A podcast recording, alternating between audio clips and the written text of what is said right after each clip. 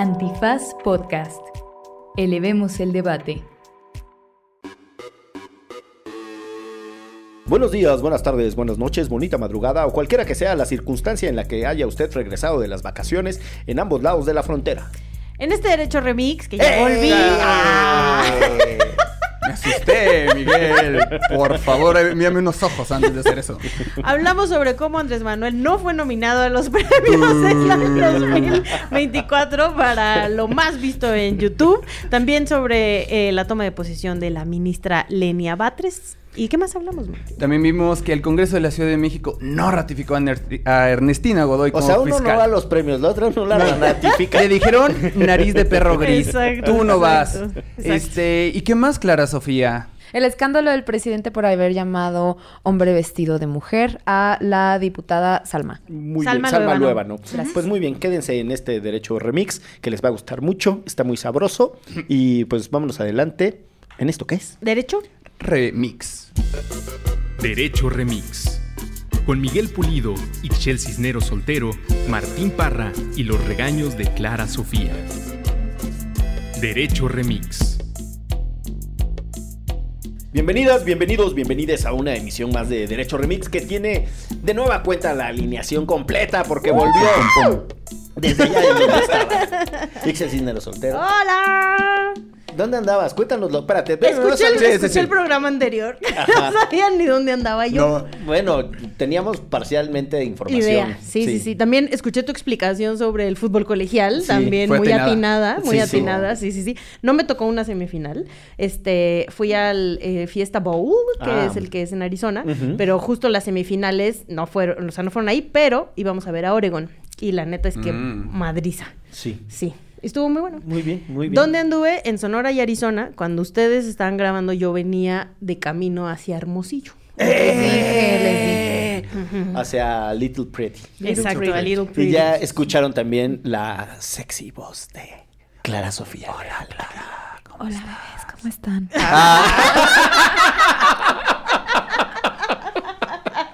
Hola, bebés. Para los fans, para, Para los de fans de. Derecho Remix Cochino.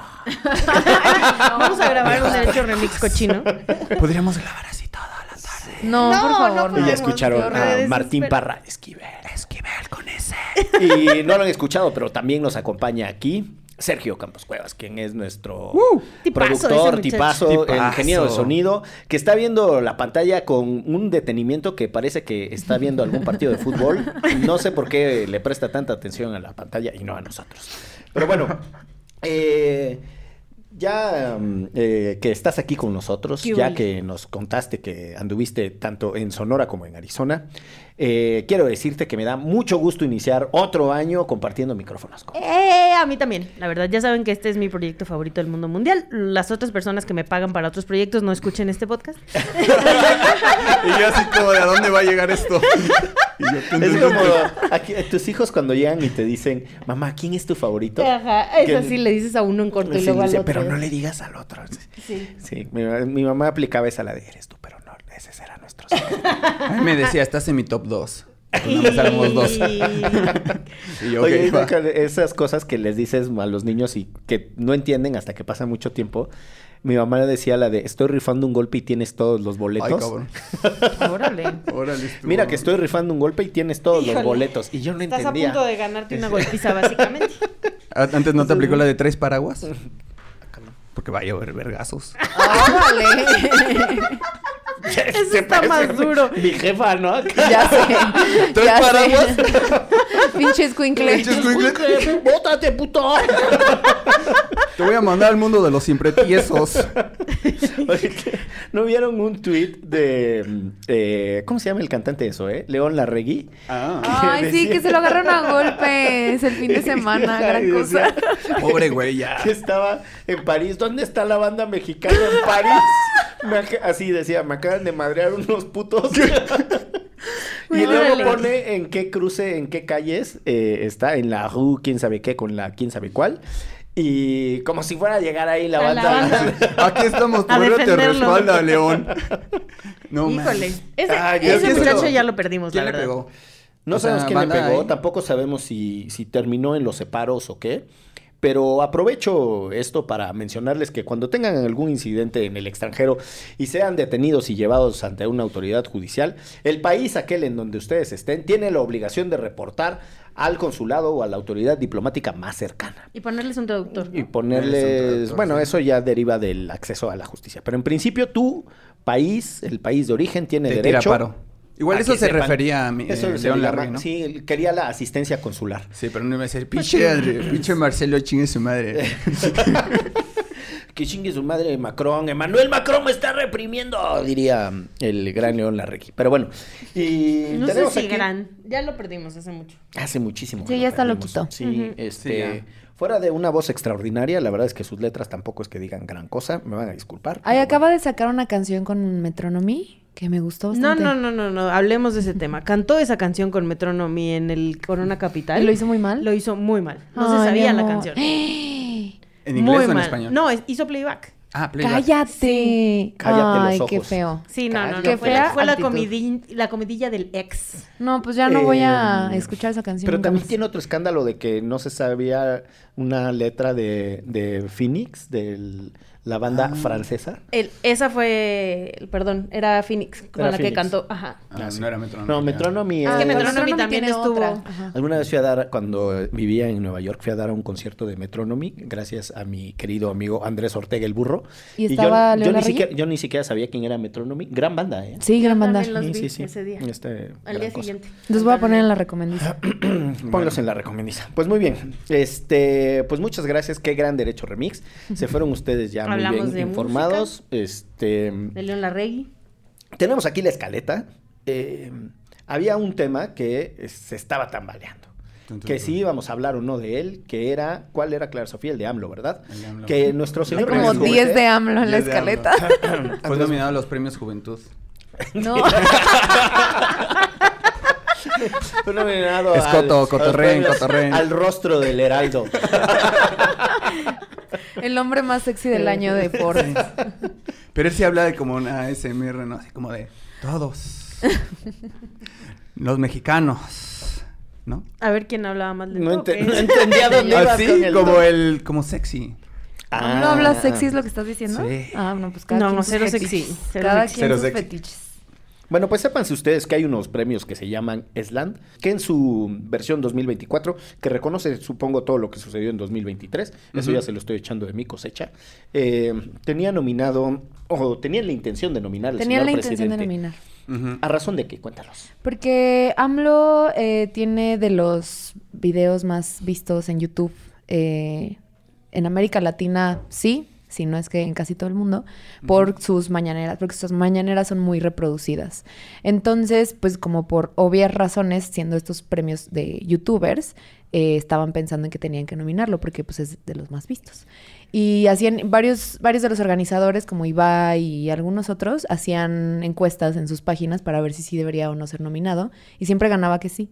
Y Pero- el de la liga esta de Sí, fútbol. de- Sí, Ah, sí, ah, es Kings League, youtuber. como El la de Piqué. Ajá. Y otros que no me sé los nombres de todos, yo no consumo tanto YouTube, la verdad. Este, pero eh, nada, al final hoy dijeron que no lo iban a nominar.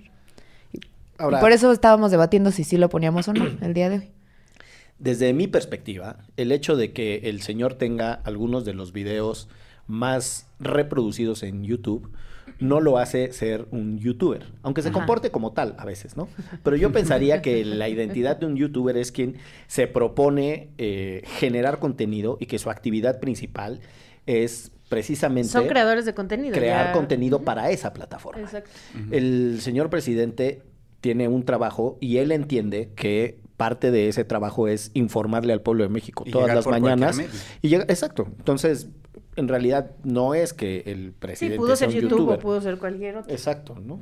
Igual Este, puede ser un accidente, cualquier cosa de, de que se volvió viral un video y tal vez ganar estos premios, pero no se toma en cuenta porque no son streamers, son como accidentes, por lo que yo entiendo. No, y también, o sea, la cosa es que sí es algo diario, que es como Claro. lo, lo hacen los youtubers una vez a la semana o así que tienen una periodicidad, y en este caso es diario, pero como bien dice Miguel, no es como que cree contenido para la plataforma que es YouTube. No, y lo hace con el presupuesto público y además Claro. llevando a todos sus amigos del gabinete y, o sea, en eso también parecen youtubers, ¿no? Cuando sale un youtuber y de un canal con, con otro y hacen Sí. esas visitas y esos crossovers. Sí, ¿no? A veces parece que el presidente en la mañanera hace un crossover, ¿no? Invita Sí. a sus... A Rosa Isela, vino Rosa Isela al, al crossover de- del presidente, pero bueno. eh, Monreal sí tenía un show en YouTube, por ejemplo. Y la del jaguar, ¿cómo se llama? La hora del jaguar, este, la gobernadora de Campeche. Ujú. Ah, Laida La- Sansores. Laida Sansores. Eh, personajazo Laida Sansores, ¿no? Por Sí. ejemplo, ¿Saldívar es streamer? No, O sea, porque hace- TikTok. Pero él es en TikTok. Es TikTokero, Pero pero... sí hace Es contenido. creador de contenido, Es sí. creador de contenido y también eso también pondría a casi todas las candidaturas en estatus de creadores de contenidos. Pero eso no necesariamente los hace influencers Claro. ni este ni streamers, o sea, son cosas diferentes. Al final No, al final bueno, pues perdón.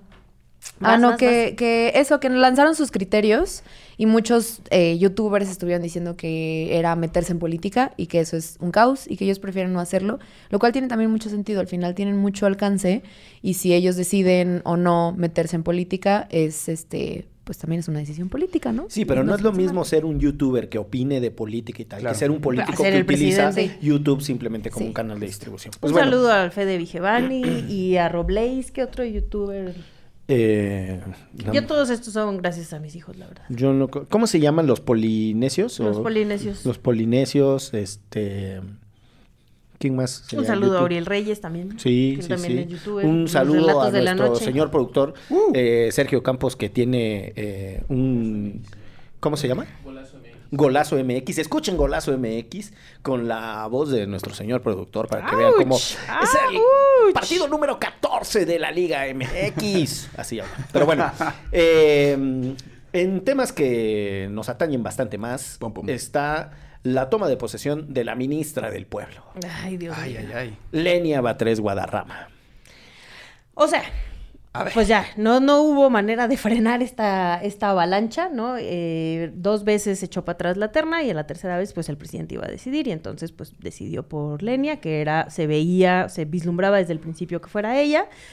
Y se aventó un speech, este, que yo, o sea, en el fondo, que ya lo hemos platicado acá, la discusión de los privilegios que se tienen en esos niveles de servidores públicos, me parece muy bien que lo pongamos sobre la mesa y lo discutamos, porque al recibir, bueno, al convertirse en ministra, cuando es nombrada, en el discurso dice que ella va a rechazar todos estos privilegios más allá de la ley, ¿no? Em, creo que está muy bien ponerlo sobre la mesa, pero lo que me reencabrona es el uso político. Evidentemente, cuando es una ministra, eh, que ya sabemos que las y los ministros normalmente tienen este, afinidades con ciertas políticos, ciertos partidos, etcétera. No es la primera vez que esto sucede, ni la última seguramente, pero sí creo que lo hace demasiado evidente. O sea, que Claro. también así como le llaman la ministra del pueblo, también le llaman la ministra 4T. O sea, porque repitió el discurso del presidente en su toma de protesta. No, y a mí me parece también interesante como que este tipo de discursos que son internos, pues no, no recuerdo haberlo visto de esa forma anteriormente.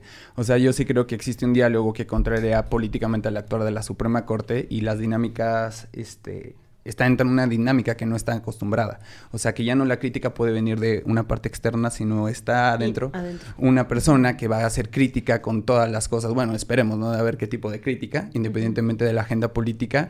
Y pues, bueno, la primera, las primeras críticas internas, este que van a venir dentro del mismo pleno de la Suprema Corte y no a través de los otros dos poderes, ¿no? Entonces, a mí me parece interesante las, eh, pues sí, las dialécticas que se formen eh, dentro de la misma Suprema Corte y a ver a dónde llegan, ¿no? Porque ahora sí es como de, ahora, ¿cómo van a defender si esta persona, si esta ministra va a empezar a, a- a tirar, como el tema de los fideicomisos, como el tema como del, eh, del sueldo que no tiene que, que sobrepasar constitucionalmente al del, al del Presidente. entonces es como de que yo lo pongo sobre la mesa, pues va a abrir a que, a supongo yo, debate, va a abrir el debate a que los ministros y las demás ministras eh, se vengan, se defiendan o por lo menos ex- eh, expongan su postura, ya no desde un ente, siendo un ente superpoderoso, ¿no? Y que ya es como, no hay otra instancia.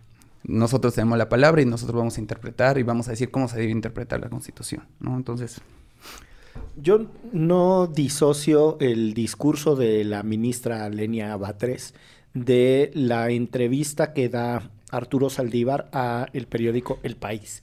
en donde se descose en críticas contra sus ex compañeros y entre otras cosas dice que la Suprema Corte de este país está capturada por un grupo de conservadores y que tienen una postura de oposición y de ir contra el gobierno. Eh, después viene el discurso de la ministra y el discurso de la ministra es, como dijo Martín, repitiendo prácticamente las palabras del presidente. ¿Qué creo que está pasando? Nada, una hiperpolitización del órgano más político del Poder Judicial. Como dice Ixchel, por supuesto que los ministros tienen afinidades, simpatías y relaciones con el poder político. Es obvio la manera en la que son nombrados, que es a propuesta del presidente de la República, con la correspondiente ratificación del Senado, los obliga a tener por lo menos cercanía, canales, puentes de comunicación con la clase política profesional. Sería una tontera pensar que la Suprema Corte estaría llena estrictamente de, de técnicos, ¿no? Pues para nada. Entonces, para mí la discusión sobre el Poder Judicial, sus capacidades y tal, no tendría que atravesar lo que está sucediendo en la Corte. No me gusta el nombramiento, no me gusta el de Yasmín Esquivel, no me gustó el de Loreta Ortiz. O sea, son tres nombramientos en donde creo que el presidente metió la pata espantoso. Creo que el de Juan Luis González Alcántara es un buen nombramiento. Y creo que el de Margarita Ríos es un nombramiento bueno, dos, tres, a secas. Que por cierto ya les llama a sus opositores, ¿no? Que le salieron conservadores. Y sí, que sí, se arrepiente de haberlos nombrado. Se enfrenta.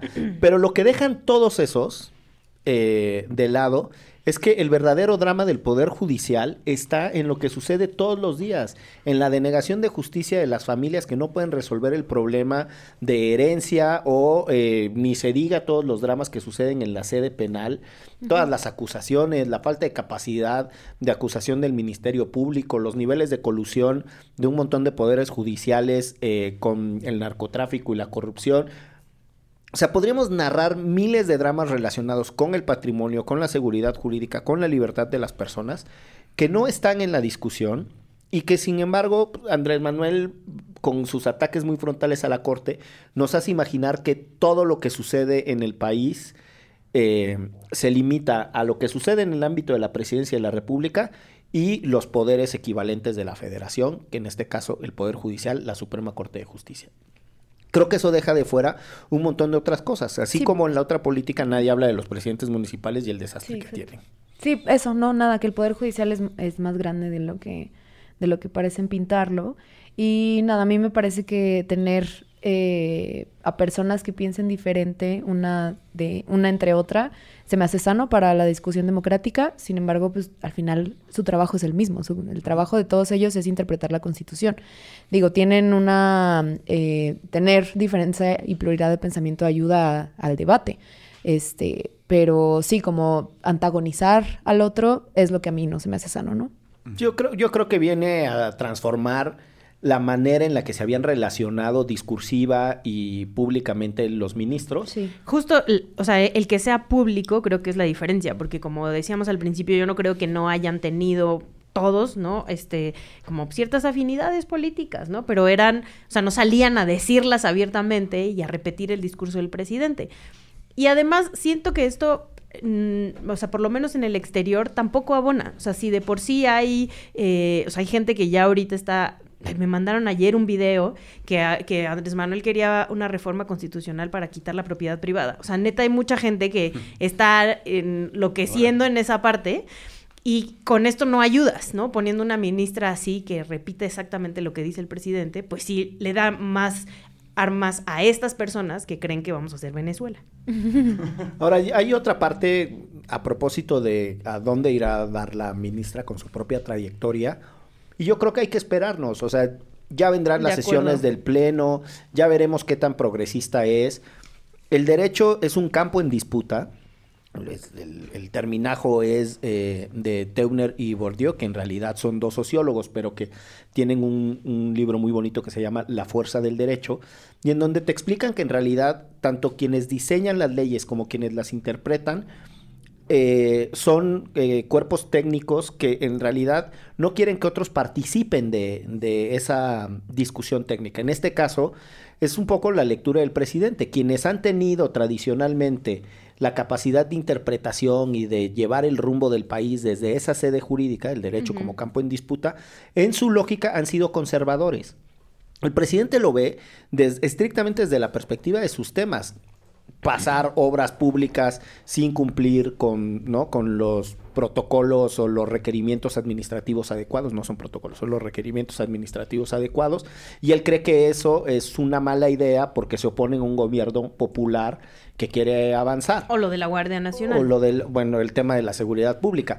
Pero si lo pensamos desde otro, desde otro punto de vista, ha sido el Poder Judicial el que ha avanzado las causas de esa otra izquierda progresista que el presidente deja de fuera. De. Matrimonio de personas del mismo sexo, eh, muchos temas de igualdad, interrupción legal del embarazo, eh, las, las causas de diversidad, un montón de, de temas que tienen que ver con la redistribución de tareas y resignificar eh, el rol de varones y de mujeres en la sociedad, temas de identidad trans, este, hay un- la, la gran cantidad de temas en donde ha sido el poder judicial el que ha sido mucho más garantista de derechos y una perspectiva progresista que el propio poder ejecutivo y el poder legislativo están ahí. De acuerdo. Entonces, pues sí, o sea, va- vamos a ver en esos temas qué postura toma eh, la ministra, ¿no? Cuando, cuando tenga que llegar a discutir eh, temas esenciales que no sean, insisto, la juridización o la judicialización de la política.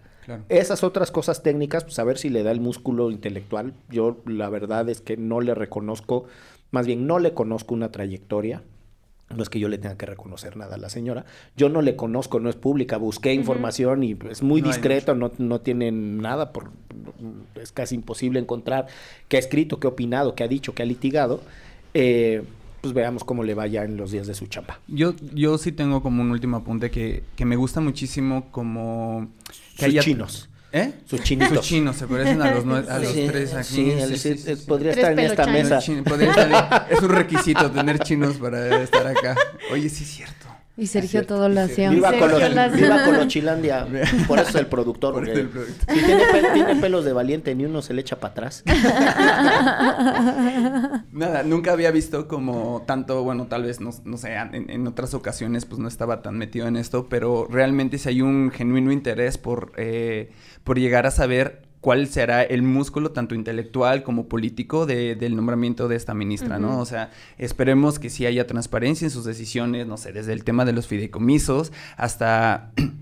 Hasta pues decir, eh, de de repente escuchas a personas decir como de, eh, no, no puede ser que eh, nunca había pasado en la historia de esta Suprema Corte que haya un nombramiento tan directo por un presidente, es la ministra del presidente, bla, bla, bla. Y es así como, pues sí, o sea, tal vez antes pues no, nada más no se sonaba y no se platicaba y no se discutía, pero pues todos están puestos ahí de una cierta forma por Bueno, algún... Todos son propuestos Todos son propuestas, entonces... Y o sea, ratificados por el Senado, pero también esas son Claro, negociaciones. ¿no? pero al final de cuentas a lo que yo voy es como de es importante y me gusta muchísimo que ahorita estamos discutiendo de manera genérica, se vuelve trending topic en las redes sociales y es como de ok, el debate se está llevando a un, a un a ya casi casi ahora sí a la última instancia que tenemos que es la Suprema Corte, entonces va a haber ojos ahí, va a haber discusiones al respecto y ya es, yo creo que es muy valioso que se esté tomando eh, no como tal el nombramiento de esta persona, de la ministra, sino eh, esta oportunidad histórica como para que se vuelvan a reescribir y que se aprenda muchísimo de este proceso, ¿no? Me parece muy bien. Si les parece a ustedes, en cambio, vamos a hacer una pausa para descansar nuestras gargantas en esto que es. Derecho. Remix.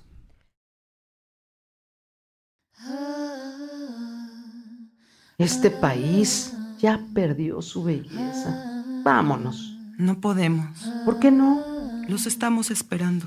A nuestras hijas, a nuestros hijos. La espera, una tragedia en dos actos. Disponible en todas las plataformas para escuchar podcast.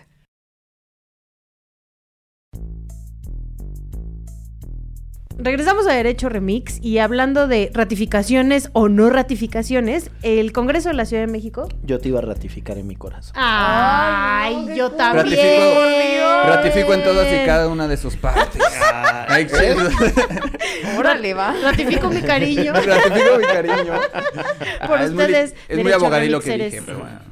Bueno, total que a quien no ratificaron fue Ernestina Godoy como fiscal general de justicia de la Ciudad de México. Acaba de pasar la votación, acuérdense que nosotros grabamos los lunes y eh, tuvo 41 votos a favor, 25 en contra y cero abstenciones.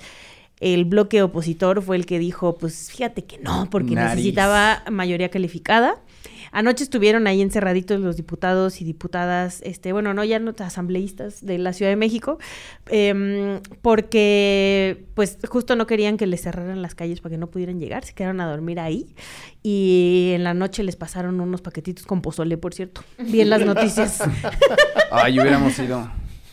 pues mira, era de la casa de Toño, que la neta no está. A mí no me parece tan chido, pero pues es muy popular.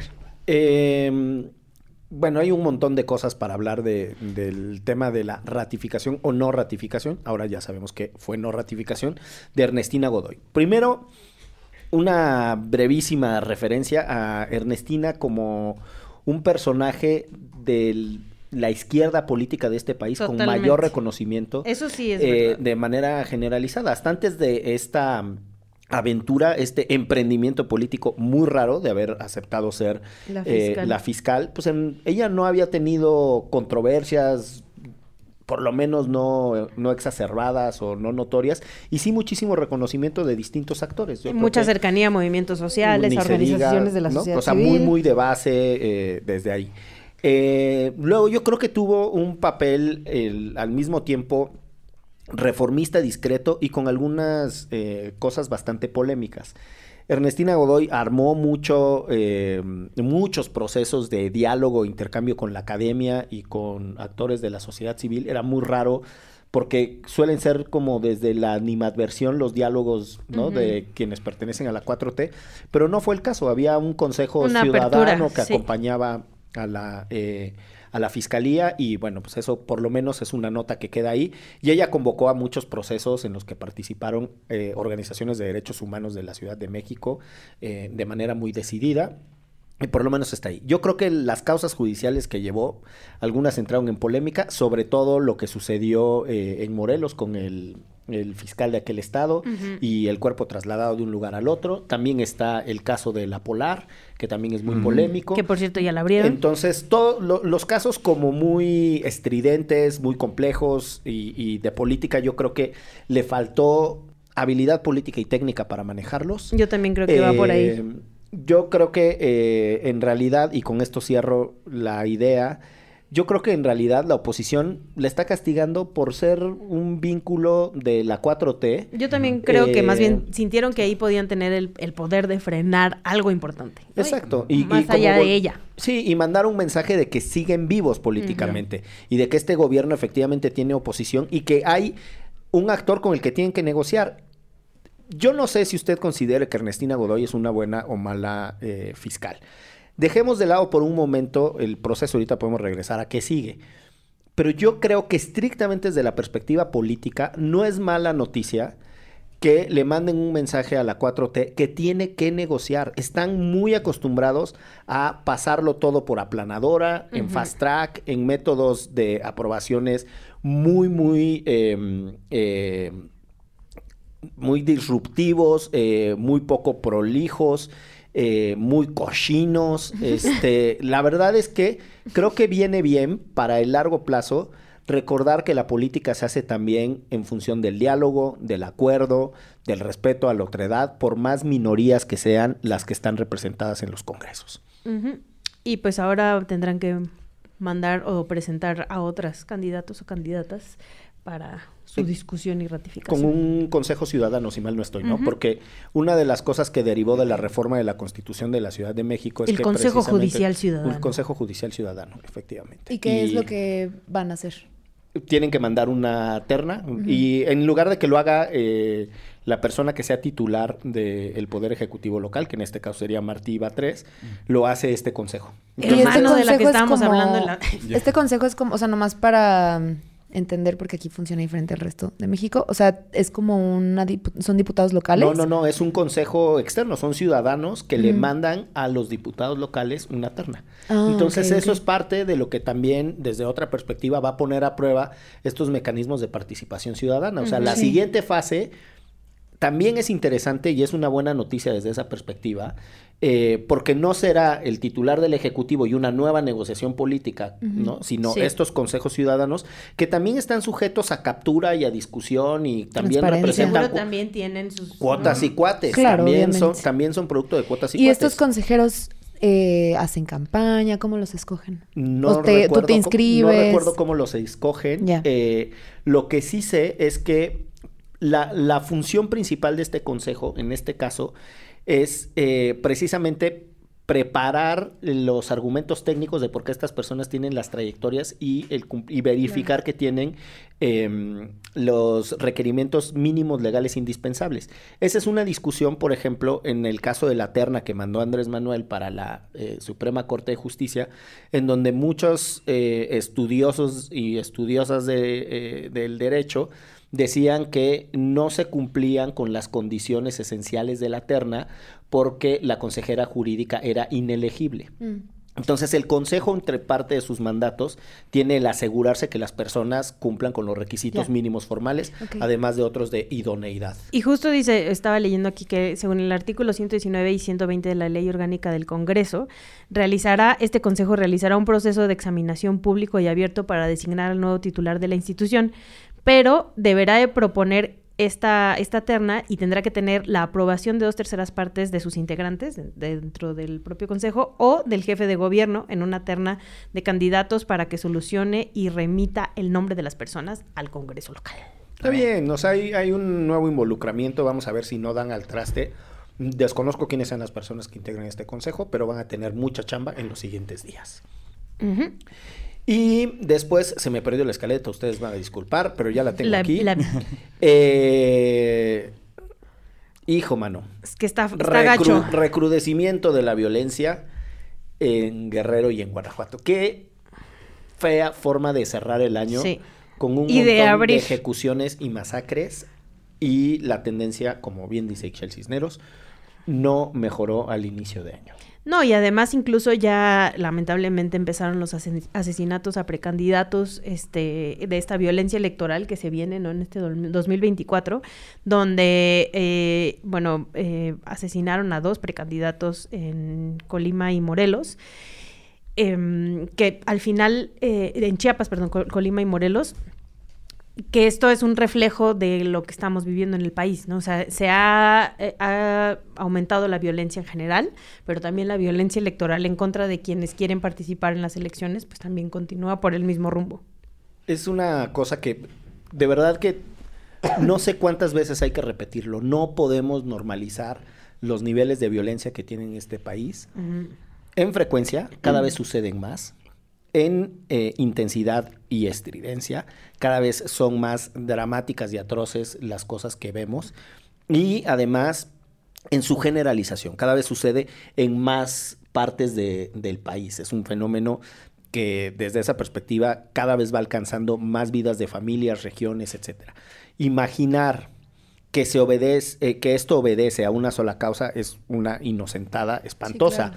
porque Guerrero y Guanajuato no pueden ser más contrastantes en muchos sentidos. O sea, uno es eh, un bastión durísimo del conservadurismo de este país. eh, en el caso de Guanajuato, que el PAN tiene gobernando toda la vida ahí y ganan eh, Todo. todo y a quien pongan y no importa. Eh, Guerrero que ha tenido unas alternancias muy muy raras, ¿no? Ha pasado del priismo al perredismo, Perredismo. de Seferino Torreblanca, eh, después regresó al priismo, después de que Ángel Aguirre fuera el gobernador y le estallara el caso de lo de eh, Ayotzinapa y otras, de otras tragedias. Y ahora está en manos de Morena, con la hija de, eh, de Félix Salgado Macedonio, con Evelyn Salgado como gobernadora. Eh, perdón que me refiera a ella como la hija de Félix Salgado, pero la verdad es que En hasta ese antes, proceso, la verdad hasta es antes que- de su candidatura, ella no tenía una trayectoria Sí, profesional propia, ¿no? Este, no está bien referirse a las personas por sus eh, afiliaciones familiares ni por ser pareja o algo de alguien más. Pero en este caso merece esa aclaración. Eh, son súper contrastantes también en términos de ubicación geográfica, son súper contrastantes en términos de diversidad cultural, de tradición política, etcétera, y momento económico. O sea, no hay un lugar en donde haya más desarrollo, más inversión extranjera, más infraestructura y tal que el Bajío. Y Guerrero está en una pobreza circular escandalosa. Entonces, ¿a qué se debe la violencia? Pues ya creo que ya tendríamos que dejar las explicaciones simplonas.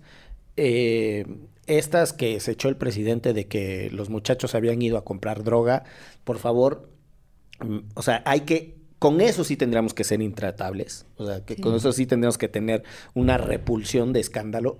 Indep- las personas podrían haber ido o no. Y a no tendrían consumir por qué drogas, haber no tendrían por qué haber sido totalmente. Lo dices perfecto. Pero bueno, pues ahí están esos temas que, sí, te que habla, son súper te habla también de una política local eh, de seguridad súper fallida, o sea, este... Local no- y federal. Sí, claro, claro, claro, o sea, no, no descarto, pues, pero esto, a lo que quiero llegar es que esto trasciende colores eh, y trasciende gobiernos, porque genuinamente no ha habido, yo no conozco ningún gobierno en México que yo pueda decir de que, oye, la manera en la que ese gobierno está tratando la seguridad es, es la manera en la que hay que tratarlo, principalmente porque, como decía Miguel, es una cosa, este de no nada más una sola explicación, ¿no? O sea, yo, yo pienso en Jalisco, pues, que es mi referente porque soy de ahí, y, y realmente, por más cambios de colores que ha habido, la seguridad sigue siendo un tema para todas las personas. Y, y creo que eh, mucha gente se lo atribuye a que el gobernador está peleado con el presidente. A mí se me hace una explicación muy limitada porque, eh, aunque fuera de Morena, las cosas seguían, seguirían estando igual de violentas. Pues vuelvo a mi monotema, o sea, la estrategia de seguridad es Exacto. una, que es la estrategia militarizada, y es la que no funciona. Y, Sí. tan- y no funciona porque los propios estados han, eh, y los gobernadores de los estados han dejado de invertir en seguridad y le han dicho a la federación, mándame a los militares, mándame a los marinos, y el presidente feliz los hace porque tiene este vínculo con la Secretaría de la Defensa Nacional, donde están en todos los territorios, pero, como podemos darnos cuenta, en el arranque de este año sigue sin funcionar esta estrategia. o tienen las fiscalías súper coludidas, ¿no? O sea, en, en- en lo, en lo local. O sea, también esa es otra. Que también la responsabilidad que se le que se le este, adjudica a, a las instituciones, pues también yo creo que es parte del- de un problema que también trasciende a lo social, a la marginación de las personas, a que puedan obtener como trabajos dignos, a que realmente hay muchas personas que son desplazadas, no tanto por el crimen, sino por también por sequías, también porque este, por, por, por acceso al- al- a, los insumos básicos, ¿no? Sí, Entonces, no se está trabajando en el fondo. no se está trabajando en el fondo y existe esta, no sé, marginación excesiva de estas personas que, eh, que, que son como la base de la pirámide. Entonces, no llegan las mismas oportunidades, no llegan lo mismo, entonces muchas de esas no tienen otra cosa que, que pues, acudir al crimen, por ejemplo, ¿no? Para, para intentar tener una expectativa de vida, pues, decorosa, entre comillas, ¿no? Que, que es, una, es una vida bastante corta y eso exacerba y obviamente creo que eh, rebas- rebasa todavía la ya rebasada este, pues, autoridades, a la militarización que no funciona. Rebasa la rebasización. La rebasización la rebasa por la izquierda y por la derecha. Entonces, a lo ya rebasado, entonces sí me parece que no simplemente es un tema, este, claro, sí lo es, estructural y político, y que las instituciones están fallidas desde hace muchísimo tiempo, o por lo menos sus planes, pero también en lo social, ¿no? O sea, también la, la forma, como dice Miguel hace rato, que parece este parece un chiste, ¿no? Que uno de los lugares donde hay más este, infraestructura para, para trabajos, donde está toda esta eh, de- desarrollo automotriz, por ejemplo, el Bajío, pues sea una de las zonas más peligrosas Y más y violentas. más violentas del país. Sí, una de las zonas además con un desarrollo cultural extraordinario, ¿no? En Guanajuato, con el Festival Cervantino. León también tiene una vida cultural este, muy interesante. Vayan al Festival Las del fresas Globo. de Irapuato. Las Sí. fresas. Un saludo a mi querido Juan Carlos, a mi querido amigo Juan Carlos Avellá y a su esposa María de Menegui y a sus hijos que están avecindados en Guanajuato desde hace muchos años. Eh, yo ahora que escuchaba a Martín tenía una duda muy técnica a propósito de eh, Ixchel Cisneros soltero. Toma.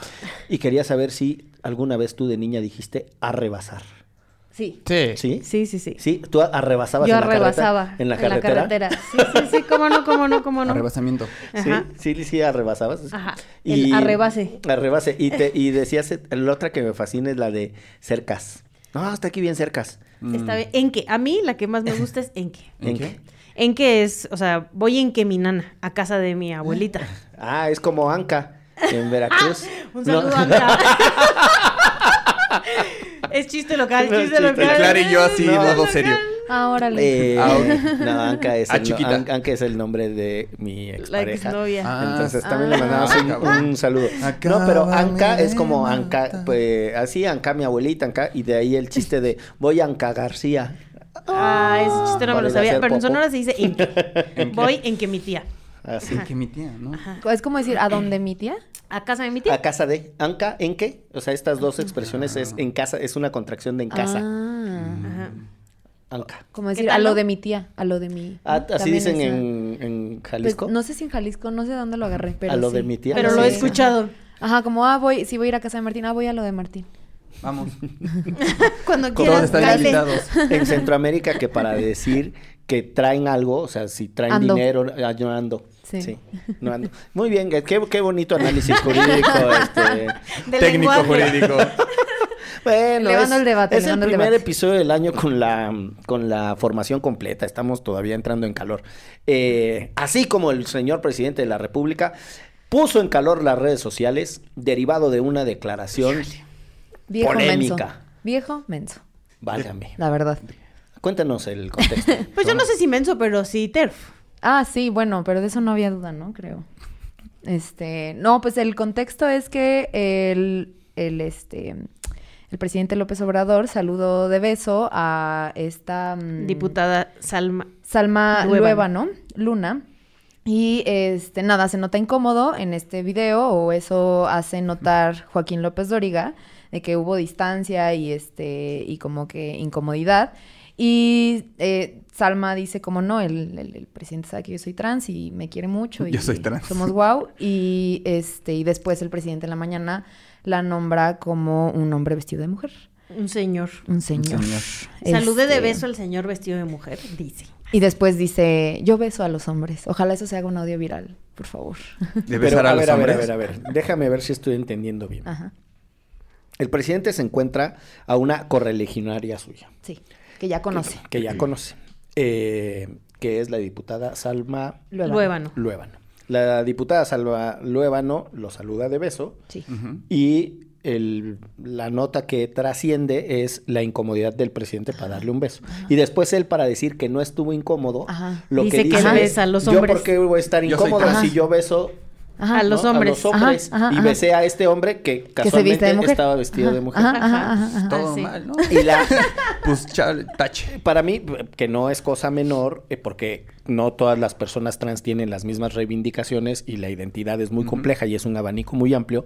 Lo que me gustaría saber es si la diputada Salma Luébano se reconoce a sí Como misma como una mujer mujer trans. trans. Como mujer Sí. trans. O sea, no es un señor vestido de mujer. Porque hay personas que se visten de mujer y que dicen yo soy un hombre vestido de mujer y ese es otro tema, Sí. ¿no? O sea, no, no- pero no es el caso. No, no es el caso. Simplemente el caso, sobre todo el presidente que ya hemos hablado de los temas de la comunidad LGBT y también del derecho al aborto libre y seguro, está en contra, ¿no? Y entonces, eh, pues aquí saca eh, esa, pues sí, esa homofobia que trae dentro, que no, Sí. que, que, que eso es al, al no aceptar que a la que besó es a una mujer trans. Pues Sí, pues y es que es que también, o sea, yo creo que este, este, esta generación de hombres de izquierda que vienen de una izquierda eh, laboral, campesina, ¿no? Se quedaron súper atrás con eh, los demás temas que son justo los que enlistaste en este mismo episodio hace rato, los temas de cuidados, los temas del, eh, de la comunidad LGBT, todos esos temas se quedan súper atrás porque nunca, no han tenido como espacios para cuestionarlo y no, se le- no les son importantes, no les son relevantes. No, no, están a pesar en la de ellos... de que se trata de un conflicto de clases y la distribución del ingreso. Y que ese es el tema de la izquierda y ahí se quedó. Pero el feminismo les pasó de noche, ¿no? Fue como, ah, sí, esa madre de las mujeres revoltosas. Ya también acabó. lo dijo, así el presidente. Sí, exacto. Y a ver, también yo como nomás queriendo poner también un matiz, Morena es un espacio en el que, eh, si no me equivoco, es de los únicos partidos que han nominado a personas trans Bueno, para el ser hecho diputadas. de que la diputada Ajá, ajá. sea una mujer trans. Exacto. El hecho Habla de que hay una discusión y hay espacios, Pero yo creo que el hecho de que eh, el dirigente de este movimiento eh, tenga ese tipo de comentarios no te habla de, un pro- de una intención real de progreso, pues. Claro, no, y también yo estoy, bueno, leyendo un poco sobre la nota, decían así como personas, eh, no, pero pues cómo él va a saber justo, ¿no? Que es una mujer trans o que es un hombre vestido de mujer. Brother, cuando pasó eso, seguramente eh, antes de que él eh, diera su opinión en la mañanera, pues se hubieran no, ella es la diputada tal, bla, bla, y bla, la bla. conoce. Y la conoces. Claro. Entonces fue, parece ser que es un statement, ¿no? o sea, sí. también de Andrés Manuel diciendo... No es un accidente. No es un accidente, me pasa que, que lo dijo con esa intención. Digamos que de una pseudo neutralidad, de mira, ni me voy a ir para acá, ni me voy para acá, entonces aquí siempre queda la interpretación y tal vez que se peleen la gente en No, las redes sociales para quizá- que tengan... Y peor, queriéndose hacer el progre. Hay que besar, ¿no? Los hombres te- tienen todo el derecho de besar a hombres. Y es como, ese no es el No es el trip, amigo. Sí. O sea, si quieres, va, pero pues, Pero no es no necesario. que O sea, se agarró chueca la discusión, ¿eh? O sea, creo que, creo que a ver, eh, a mí se me hace eh, valiente de las personas trans eh, que, se que se pongan, que pongan el cuerpo en los espacios políticos y disputen el poder, se me hace algo súper necesario, más después de lo que pasó el año pasado con Ociel. Eh, yo tengo en mente a dos eh, personas de la comunidad trans que están, que son precandidatas en Puebla. Una, una persona no binaria y otra persona que es un hombre trans em, que en Puebla, que es un estado súper conservador, son precandidatas, ¿no? Entonces, eh, a mí se me hace que estas personas son súper valientes, pero yo creo que eh, al final de cuentas es súper peligroso porque no hay un espacio completamente y 100% seguro para las personas trans. Eh, pero nada, yo creo que son personas a las que hay que mantener, hay que cuidar, pues también. Sí, la violencia sí permea para todos, pero ellos tienen como, las personas tienen, trans tienen como un foco muchísimo más, digamos que... Son mucho más son- sí, vulnerabilizadas. porque es mucho más fácil identificarlas y aparte hay muchísimos crímenes de odio al- alrededor de ellas. Y escuchando a Martín, parte de lo que llama mi atención es que hay eh, esta obsesión por minimizar ciertos dichos del presidente y por maximizar otros.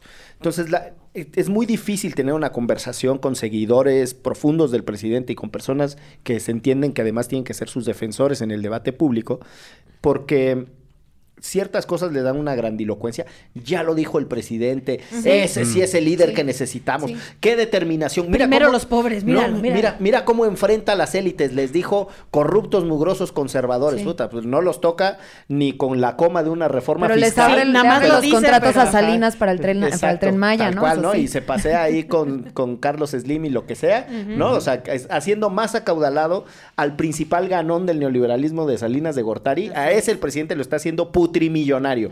Pero después dice, ay, no, que los ricos y que creían que controlaban el país. Señor presidente, usted le está entregando otro tramo del país a ese mismo señor. Entonces, hacen como, como una interpretación muy grandilocuente de, de muchos de los dichos y estos otros los minimizan, ¿no? Ay, no Cuando- quiso decir eso, hombre. en el caso. cuando, cuando yo creo que el efecto es precisamente inverso. O sea, la verdadera política de la confrontación que podría ser llevada en silencio, pero después a punta de reformas fiscales, procedimientos judiciales en contra de los corruptos, Sí, que no les diga corrupto si no quiere, pero que le saque es- una reforma exacto. fiscal para que paguen o, más. O que, eh, que emprenda directamente eh, con las herramientas que tiene desde las instituciones de las que él es encargado una colaboración con la fiscalía para meter al bote a los corruptos, ¿no? O sea, o con la Secretaría de la Función Pública. Ni sabemos el nombre del fulano que está en la Secretaría de la Función Pública, ¿no? Pero mucho discurso de la corrupción, la corrupción y en las acciones nada.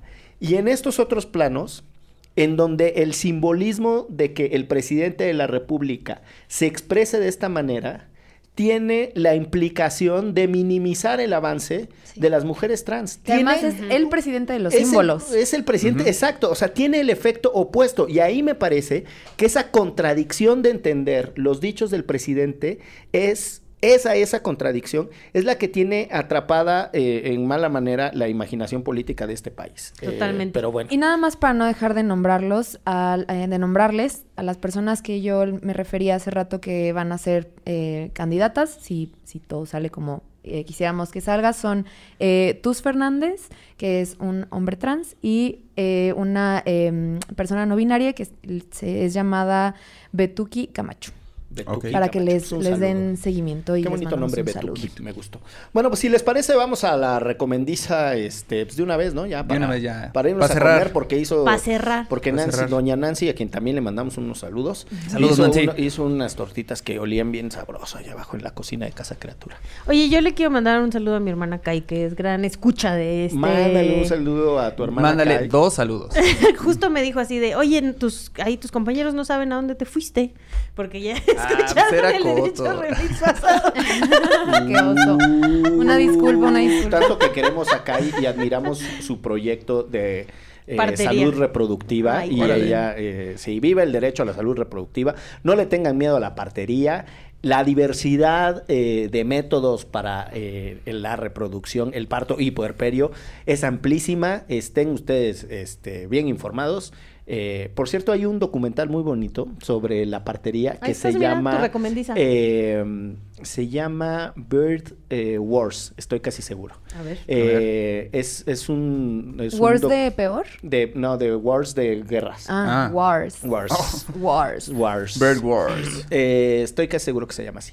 Pero es un documental sobre México. Lo que pasa es que la realizadora es eh, anglosajona y entonces por eso... Sí. eh, Guerras del Nacimiento. Guerras del Nacimiento. Es un extraordinario documental, véanlo. Sobre todo sobre las parteras de Guerrero y Chiapas. Órale. este, que además llevan años haciendo un trabajo extraordinario, de cuyo legado es heredera tu hermana. En efecto. También saludo a, la, a, la- a las este, compañeras de MIM Zaval que trabajan muy cerca con nosotros.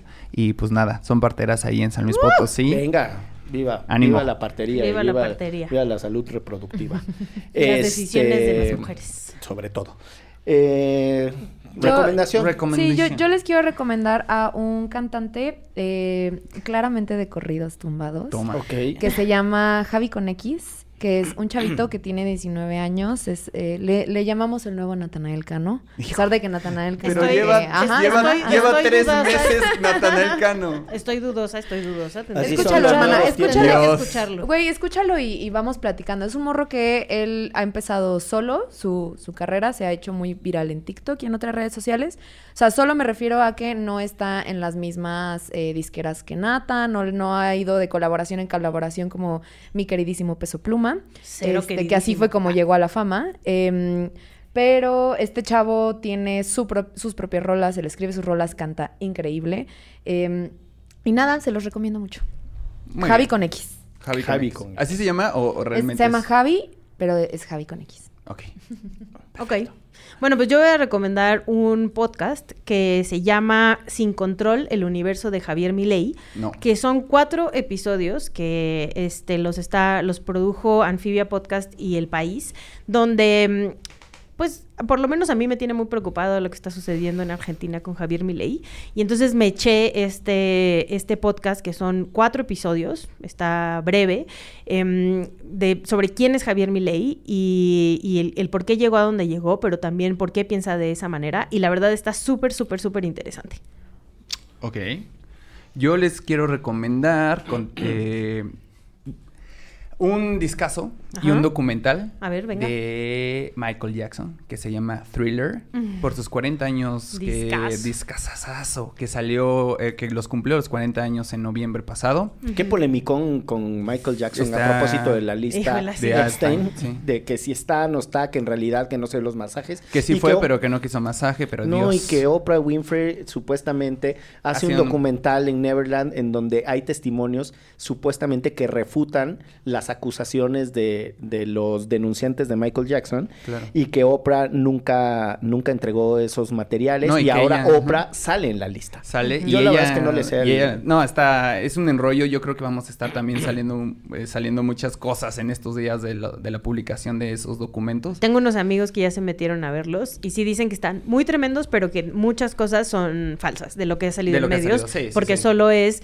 lo- los mencionan, pero pues sí, también lo, lo me- menciona mucha gente que iba a las fiestas. Eso Claro. no quiere decir que fuera parte de la red de pedofilia. Claro. Algunos seguramente sí, Ya, pero ya- ya primero hay que investigarle. Hay que investigarle, léanle bien. Entonces yo les recomiendo este gran documental. Viene la explicación de cómo se hizo, de dónde venía saliendo. Es un discazo, es el disco más vendido en toda la historia, producido por el, uno de los mejores jazzistas or- de orquesta que han existido en este mundo, que se llama Quincy Jones. Y también eh, eh, muchas canciones hechas por una bandotota que se llama Toto.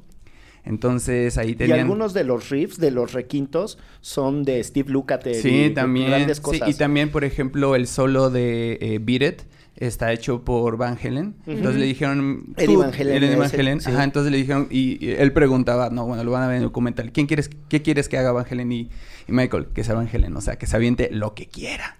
¿No? Entonces, eh, es muy padre. Es este... Este disco, si no lo han escuchado, no sé en dónde estaban viviendo, pero definitivamente es una muy buena, muy buena forma de un acercamiento a un, a un super, este, a la estrella más grande que ha existido, ¿no? Que se llama Michael Jackson. Y pues bueno, ¿tú qué nos vas a recomendar, Miguel? Eh, pero no, ¿ya dijiste las dos? Es, Es que el es documental y el álbum. disco. Ah, y el álbum. Ok, ok. Discúlpenme, estaba yo distraído. Este, pues ya que hablé de Jeffrey Epstein, vean el documental que está en Netflix, asquerosamente rico. Híjole, qué barbaridad. Está durísimo, está brutal. Eh, y pues nada, con eso nos vamos a comer, porque pues, viva el derecho a la alimentación. En esto que es. ¿Derecho? Remix. Derecho Remix. Con Miguel Pulido, Ixchel Cisnero Soltero, Martín Parra y los regaños de Clara Sofía. Derecho Remix.